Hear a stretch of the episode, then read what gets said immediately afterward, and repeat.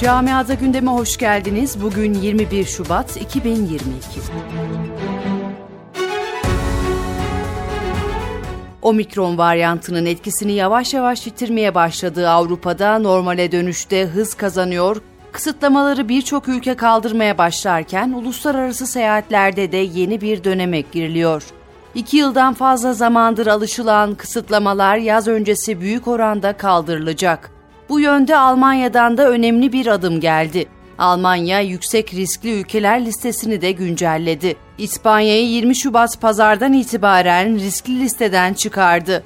Hükümet Paskalya tatili öncesi ailelerin tatil yapmasını kolaylaştırmak için korona ile ilgili seyahat kurallarını gevşetmeye hazırlanıyor.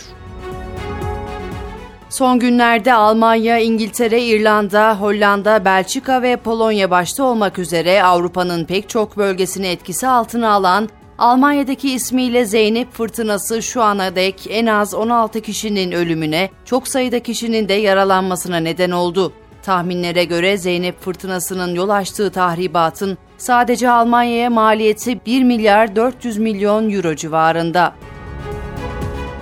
Almanya'nın Hanau kentinde 19 Şubat 2020'de gerçekleştirilen ve 9 kişinin yaşamını yitirdiği ırkçı terör saldırısının ikinci yılını geride bıraktık.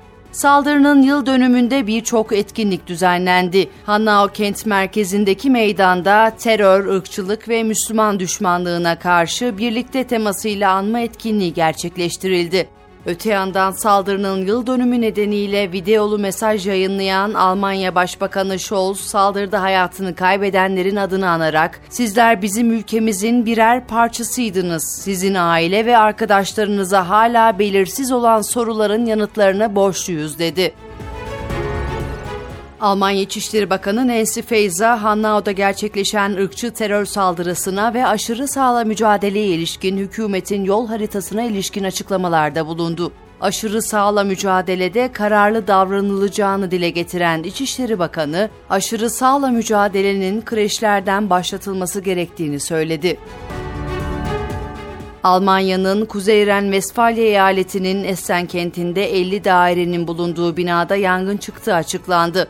Apartmanda yaşayan yaklaşık 100 kişi tahliye edildi. Yangının sebebi ise henüz bilinmiyor.